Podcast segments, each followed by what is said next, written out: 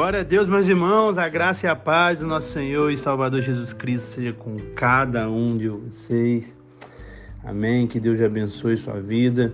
E vamos para a glória do Senhor a mais uma exposição, exposição da carta aos Hebreus. E hoje nós chegamos ao último capítulo dessa carta tão rica, que me abençoou tanto, meus irmãos. Eu espero do fundo do meu coração que tenha abençoado também a sua vida, no nome de Jesus. Capítulo 13, ele tem 25 versículos. Não é um capítulo muito grande, mas é um capítulo muito rico, onde o autor vai dar exortações finais aqui para os leitores dessa carta.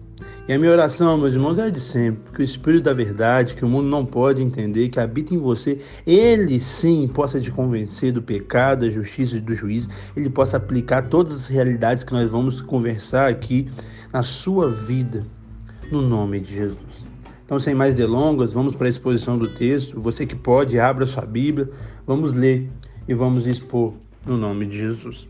Antes da gente ler, é, eu gosto sempre de falar esse contexto aqui, resumidamente, dessa carta, que o autor escreve para motivar os irmãos, os leitores, a não abandonar o cristianismo e voltar ao judaísmo. Eles eram judeus que se converteram ao cristianismo e por causa das perseguições estavam querendo voltar. E no capítulo 11, aqui nesse último trecho é, dessa carta, no capítulo 11, o autor apresentou grandes exemplos de fé. No capítulo 12, que nós já expomos, ele deu grandes encorajamentos de fé. E agora, aqui no capítulo 13, último dessa carta, ele apresenta as evidências da fé que devem ser visíveis na, em nossa vida quando nós estamos verdadeiramente andando pela fé. Eu creio que vai abençoar muito a minha vida e a sua no nome de Jesus. A santa e poderosa palavra do Senhor diz assim, Hebreus capítulo 13, verso 1. Seja constante o amor fraternal. Meus irmãos, não existe uma fé cristã verdadeira sem amar o próximo. A palavra do Senhor vai falar que você é um mentiroso quando você fala que ama a Deus e odeia o seu próximo. Você está mentindo, você não ama a Deus nada. E para amar a Deus, nós temos que encarar esse amor a Deus como um amor fraternal. O apóstolo Paulo ele usa esse mesmo termo e ele é um dos é, candidatos, né, possíveis autores dessa carta que nós não sabemos quem é. Mas ele escreve em Romanos capítulo 12 sobre esse amor fraternal. E aí você temos que entender isso, meus irmãos. Por que amor fraternal? Porque, meus irmãos, amor fraternal é um amor de irmão, é um amor de família. E por que nós devemos amar uns aos outros com amor fraternal? Porque os nossos parentes, os nossos irmãos de sangue, o nosso pai, nossa mãe, nosso filho, eles são pecadores como o nosso próximo. Eles erram como o nosso próximo, mas nós, por ter o sangue correndo na veia, por ter uma afeição é, familiar, nós relevamos em muitos momentos. Nós, não que passamos pano por seus erros, se é o nosso filho, deve ser punido, deve é, fazer o que é certo, deve se retratar, deve se consertar com certeza. Mas nós não falamos igual nós falamos para o nosso próximo, tá bom, eu te perdoo, mas eu não quero conviver com você. Ninguém em sã consciência fala isso para um filho. Mas para o nosso próximo, nós queremos falar. Por isso que o convite da palavra do Senhor é que possamos ter o amor fraternal. E aí quebra nossas pernas e acaba com as nossas desculpas. Desse perdão mentiroso, desse perdão do inferno, desse perdão diabólico, que é o perdão sem a convivência. Não é perdão, isso não é perdão. Isso é invenção da pós-modernidade, isso é invenção do diabo, mas não é o perdão bíblico. O perdão bíblico é junto com a convivência, é restaurar totalmente a relação. Por isso nós devemos amar com amor fraternal.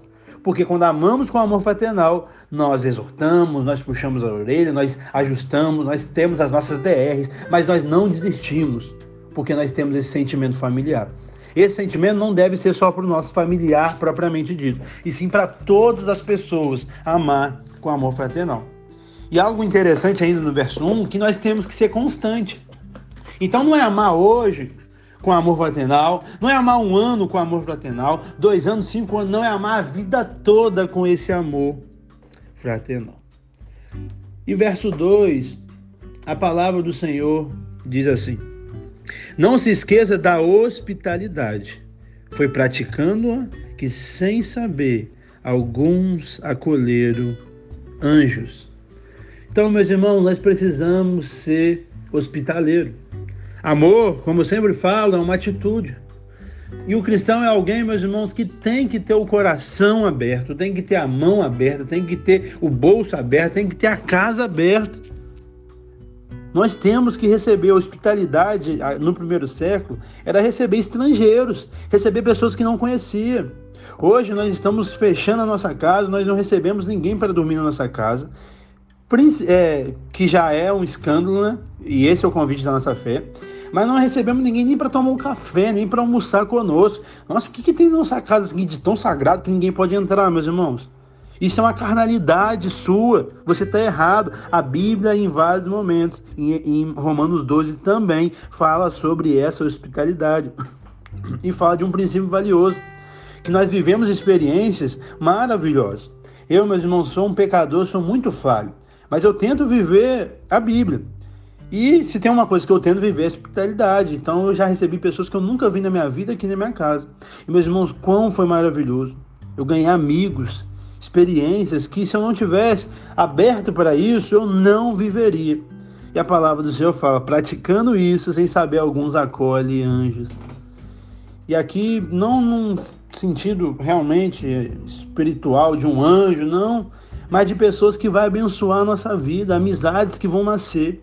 Mas quando nós é, temos esse coração fechado, nós pecamos e não cumprimos esse mandamento, você não vive algumas experiências. Mas que Deus tenha misericórdia na nossa vida. Verso 3. Lembre-se dos que estão na prisão, como se aprisionado com eles, dos que estão sendo maltratados, como se vocês mesmos estivessem sendo maltratados. Meus irmãos, nós temos que ter compaixão. E o que é compaixão, meus irmãos? É considerar os problemas dos outros como o nosso.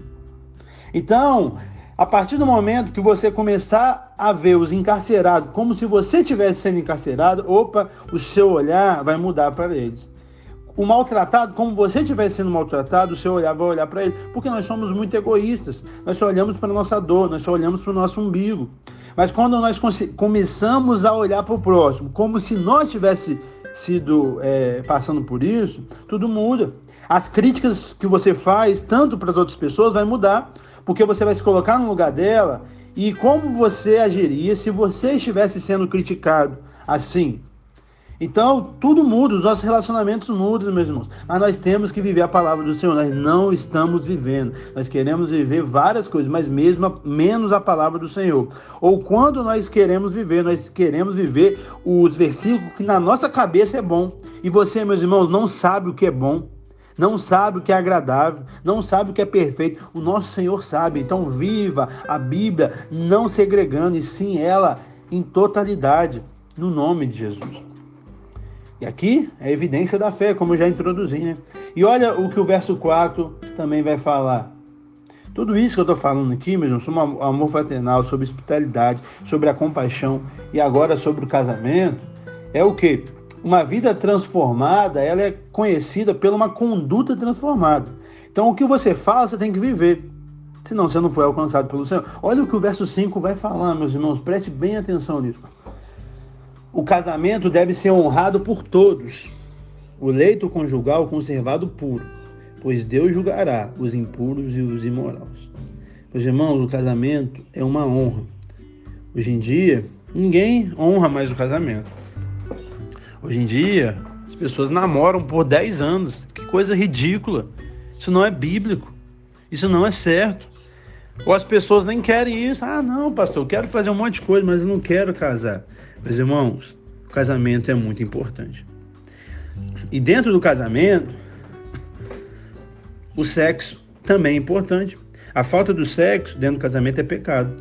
Como o sexo antes ou posterior ou extraconjugal também é pecado.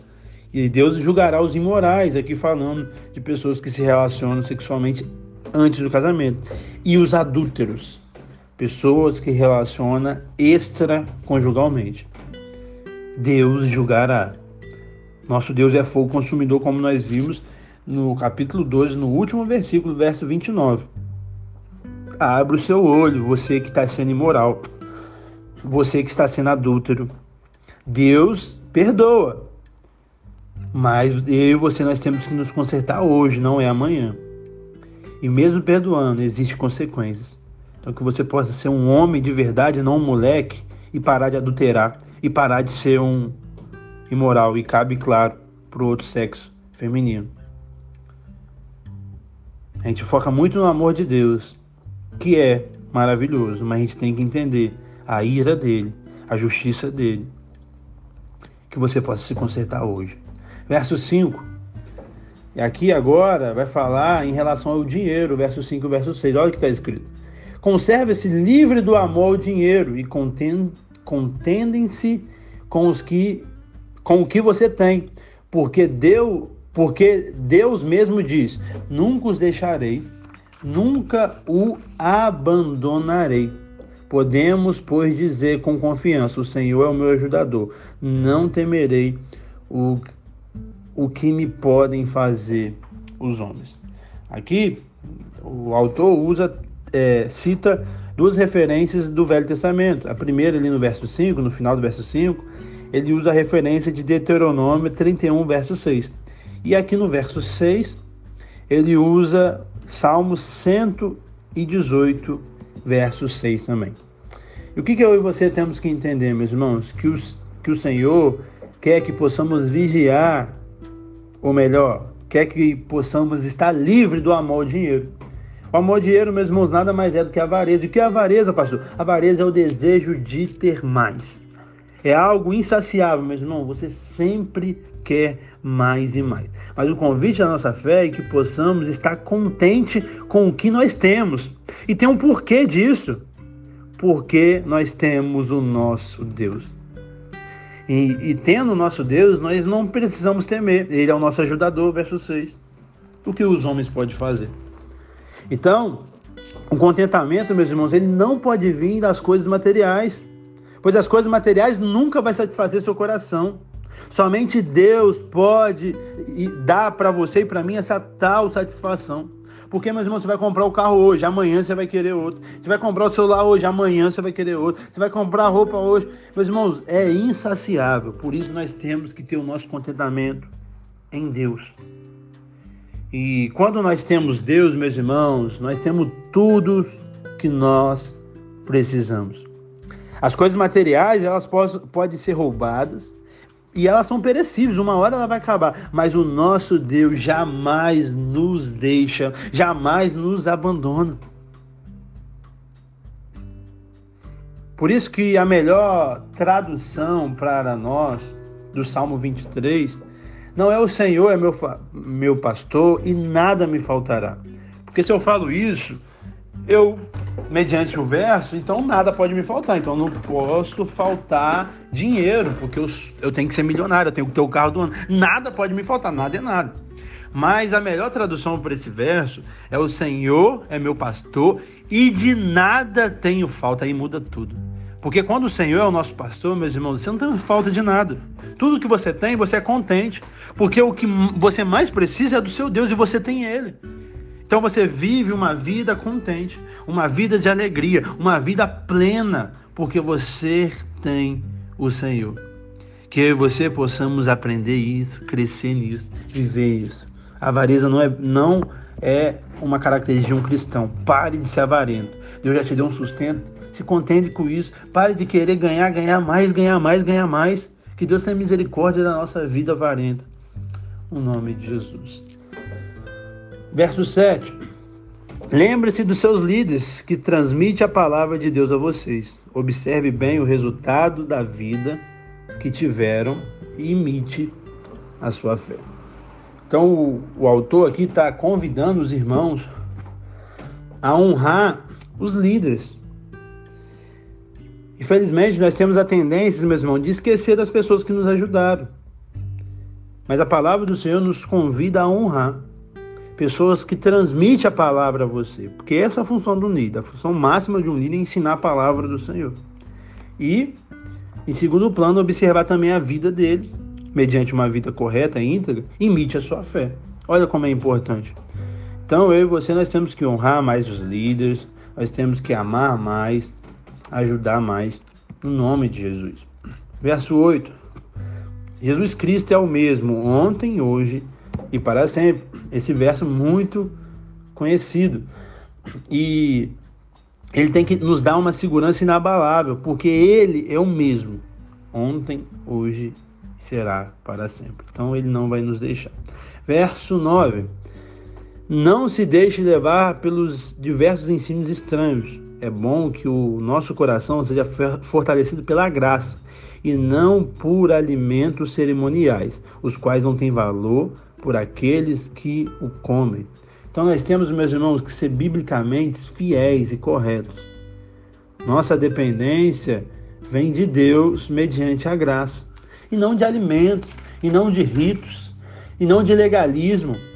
Então por isso que eu e você tendo uma fé bíblica sólida, nós não vamos ser legalistas. Não é sobre pode ou não pode, é convém ou não convém, meus irmãos. Eu e você temos que ter isso no nosso coração e cuidado com esses ensinos estranhos ah, não, tem que fazer isso. Ah, não, tem que orar no monte. Ah, não, tem que orar uma hora. Ah, não, tem que. Pare com isso. Fique com a Bíblia. O que passar disso, meus irmãos? Não pegue. Se submeta somente à palavra do Senhor. Verso 10. Nós temos um altar do qual não tem direito de comer os que ministram do tabernáculo. A palavra do Senhor vai dizer que nós não temos como caminhar no cristianismo e no judaísmo. Ou é um ou é outro. Ou nós nos eleitamos no sacrifício de Cristo, ou nos sacrifícios de Levítico. E algo que nós temos que entender é que o altar do cristão na nova aliança é Jesus. É nele que nós oferecemos sacrifício. Então, meus irmãos, é um equívoco nós usar o púlpito e falar que ali é um altar. Isso vem do judaísmo, isso vem é, do catolicismo, mas não é, meus irmãos. Ali também não é um palco, porque não é um show. Eu acho que o melhor termo é uma plataforma ou um púlpito mesmo. Porque o nosso altar é Deus, é Jesus, independente se a gente está no prédio da igreja. Então nós temos que entender isso. Verso 11. O sumo sacerdote leva o sangue de animais até o lugar santíssimo, como oferta pelo pecado, mas os corpos dos animais são queimados fora do acampamento. 12. Assim Jesus também sofreu fora das cidades para santificar o povo por meio do seu próprio sangue. Verso 13. Portanto, saímos até ele fora do acampamento, suportando a desonra que ele suportou. 14. Pois não temos aqui nenhuma cidade permanente, mas buscamos a que há de vir. Meus irmãos, então nós temos que entender que todo o sacrifício do Velho Testamento era uma sombra de Cristo. Cristo é a realidade. Cristo, ele sofre, verso 12, fora é, dessa porta para santificar o seu povo ele foi para fora, deixando de lado todos os rituais levíticos que ocorria dentro da cidade. E aí você, meus irmãos, nós devemos encontrar e sofrer com Cristo fora da porta. Nos ajuntar com o nosso Salvador fora do arraial. Não temos mais ligações com os ritos, com as cerimônias levíticas. Que possamos romper com o judaísmo.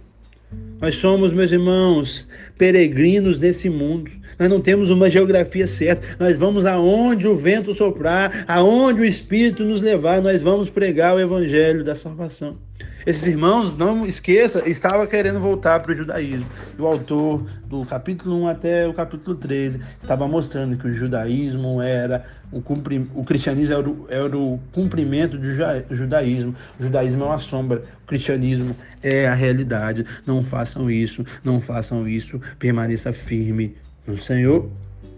Verso 15 vai nos mostrar ali no 15 e no 16, que uma vida transformada, nós vamos ser levados a oferecer sacrifícios agradáveis a Deus. Verso 15 diz assim: Por meio de Jesus Cristo, portanto, oferecemos continuamente a Deus um sacrifício de louvor, que é fruto de lábios que confessam o seu nome. Então, meus irmãos, nós devemos louvar a Deus. Nós somos tendenciosos a reclamar, mas o convite da nossa fé é que possamos louvar a Deus. E esse louvor a Deus vai ser um sacrifício, porque em muitos momentos nós temos as circunstâncias para não louvar, é para reclamar desse Deus. Mas quando nós o conhecemos, mesmo sacrificando a nossa carne, a nossa incredulidade, rompendo com o mundo e com o diabo, nós vamos glorificar. Então, esse sacrifício de louvor é fruto de lábios que confessam o seu nome. E olha o que o verso 16 vai falar. Não se esqueçam de fazer o bem e de repartir com os outros que você tem, pois tais sacrifício Deus agrada. Meus irmãos, existe o sacrifício dos lábios, o sacrifício entre aspas da teoria, e existe o sacrifício da prática, e um está ligado com os outros. O louvor com os lábios, ele precisa ser confirmado com a mão generosa. O louvor com os lábios, meus irmãos, sem as mãos e os pés que servem ao próximo, é um louvor que não agrada a Deus. O louvor só na teoria não agrada o nosso Deus. Nós temos que viver o que cantamos. Hoje nós somos uma geração, uma geração que cantamos muito, mas que vivemos pouco. Uma geração que sabe todos os louvores, mas não sabe nada da palavra do Senhor. Uma geração que só quer viver o, o êxtase ali do culto, do momento da reunião, mas nós não queremos viver a vida prática. Uma geração que acha que o ápice da nossa fé é o domingo, sendo que o ápice da nossa fé é todo dia a gente manifestar a fé cristã. Não exclui a comunidade do santo estar junto, para louvar junto, para cear junto, para ser exortado junto. Não, você deve estar. Não deixe de congregar como é costume de alguns. Mas, entretanto, todavia, não é o ápice da nossa fé. O ápice da nossa fé é diário, é todo dia a gente viver. Não adianta você ser crente só no domingo, você tem que ser na segunda, na terça, na quarta. Não adianta ser somente no GC, na célula, no curso, no culto de dia de semana. Não, você tem que ser no seu trabalho, na sua família, em todos os momentos, nas suas férias, por onde você for. O bom perfume de Cristo tem que ir no nome de Jesus. Verso 17. Obedeça os seus líderes e submeta às autoridades deles. Então, isso é algo bem claro aqui. Nós temos que obedecer ao nosso líder e submeter às autoridades dele. A Bíblia nos convida a fazer isso. Mas a Bíblia também nos condena líderes adúlteros, líderes imorais, líderes que adulteram não o seu casamento propriamente, mas a palavra do Senhor. Esse nós não temos que submeter, e sim a líderes fiéis. Aí sim nós devemos submeter. E olha um princípio que o, o líder tem, e você tem que entender como ver, e você que é um líder tem que, tem que ter esse princípio na sua vida. Ainda no verso 17. Eles cuidam de vocês como quem deve prestar conta. Então, líder, entenda isso. Você não faz nada por causa do pastor, por causa da igreja, por causa das pessoas propriamente. Você faz por quê? Por causa do seu Deus. Você vai prestar conta.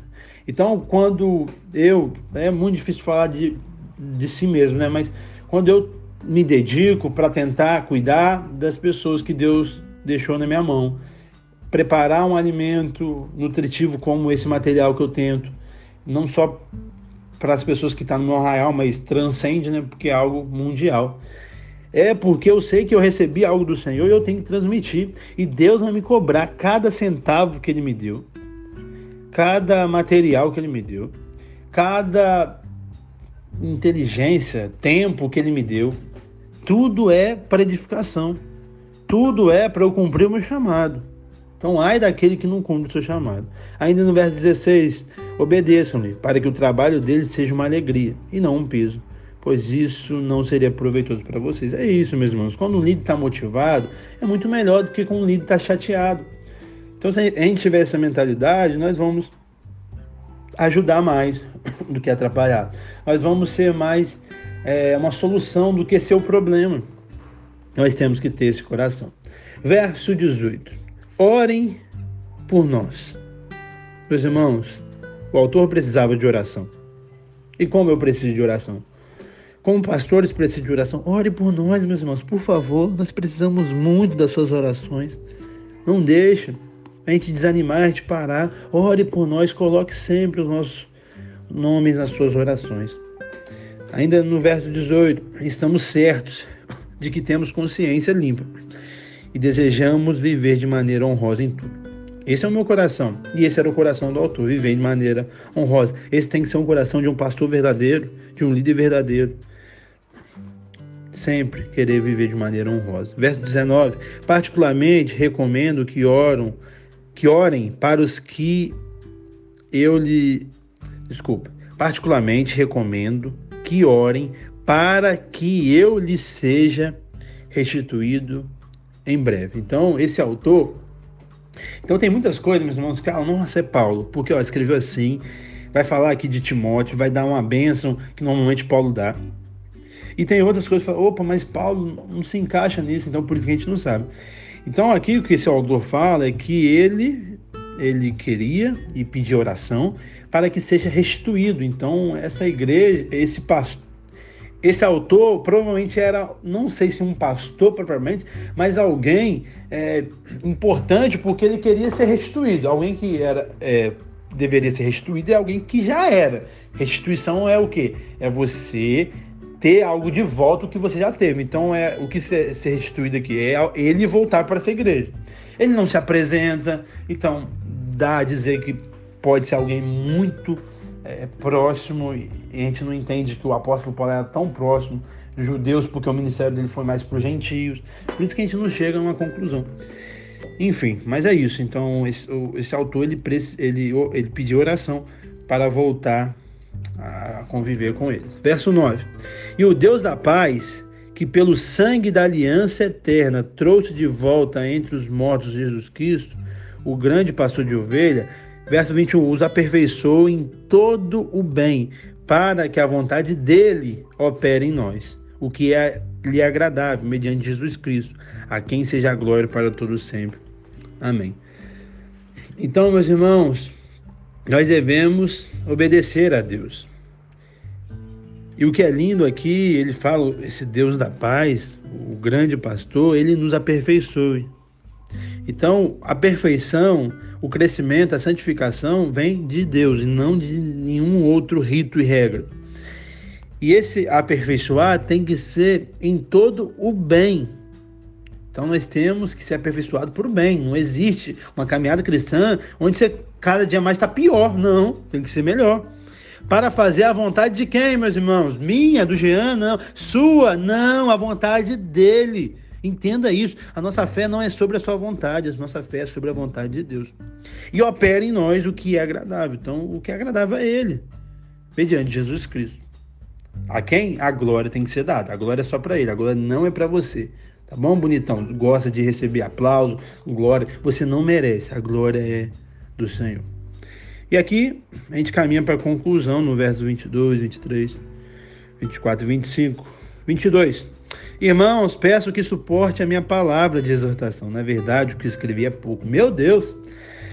Nós aprendemos aqui que essa, essa epístola, que na sua opinião pode ser grande, e comparada a outras, realmente é, mas na verdade foi pouco. foi pouco porque, se você analisar qualquer livro, meus irmãos, eu tenho um livro, né? Dois livros, né? E vou lançar outro. Todos os meus são maiores do que uma epístola aos Hebreus. Em quantidade de caracteres, vamos dizer assim. Mas a profundidade é riquíssima, é claro, né? Mas, então é isso. É uma carta pequena. Poderia ser escrito mais. E poderia escrever mais porque tinha mais argumentos, tinha mais coisas, mas ele entendeu ser sucinto, inspirado por Deus, é claro que nós cremos, que é isso. E o convite desse versículo para a gente aplicar na nossa vida é que possamos suportar e cumprir, obedecer a palavra de Deus, por mais que possa ser dura. É isso, meus irmãos. Por mais que é dura, se é a palavra de Deus, eu tenho que fazer. Não o que é confortável para mim, e sim o que é bom para mim, o que é certo para mim. E o que é bom, mesmo chorando, cumprir a palavra do Senhor. Verso 23: Quero que saiba que o nosso irmão Timóteo foi posto em liberdade. Se ele chegar logo, irei vê-lo. Irei vê-los com você. Então, essa pessoa ia com Timóteo. Por isso que nesse versículo parece realmente que é o apóstolo Paulo, mas nós não sabemos. Verso 24: Saudem todos os líderes e todos os santos. Os da Itália enviam saudação. Então, essa pessoa estava na Itália. Paulo esteve preso na Itália, em Roma, não sei. Nós não sabemos, mas quem escreveu da Itália estava mandando saudação, não só ele, mas todos da Itália. E estava saudando todos os líderes e também todos os irmãos santos. Os cristãos são chamados de santos. E 25, a graça seja com todos de vocês. Meus irmãos, a graça é de Deus, ela é a fonte da nossa salvação. É melhor do que a vida. Graça ao favor imerecido, é você receber algo de Deus que você não merece. Eu e você nós não merecemos. Essa é a força do crente no sofrimento, meus irmãos. Nós precisamos da graça para triunfar em momentos de dificuldades. A igreja precisa da graça para triunfar sobre as aflições e viver a fé sem olhar para trás. Então, os irmãos hebreus, mediante toda essa argumentação do autor, eles precisavam de todos os ensinos, é claro, mas principalmente da graça de Deus. Eu espero, meus irmãos, que do fundo do meu coração esses hebreus eles não tenham voltado ao judaísmo e sim permanecido firme no cristianismo. Eu espero que mediante toda essa exposição você possa ter aprendido o quão é importante viver uma fé fiel às Sagradas Escrituras. Parar com esses símbolos, parar, é, ou melhor, ter um entendimento correto na leitura do, do Velho Testamento, para não confundir as coisas. E que possamos permanecer firmes e não abandonar o cristianismo por nada. Que Deus abençoe sua vida. Te peço para você compartilhar esse áudio para que mais pessoas possam ser abençoadas. E te espero na carta que Tiago enviou. E é uma carta maravilhosa, vai ser uma benção para mim e para você também. Bom? No próximo áudio, então, a introdução de Tiago e depois o capítulo 1 de Tiago. Deus abençoe. Tchau, tchau.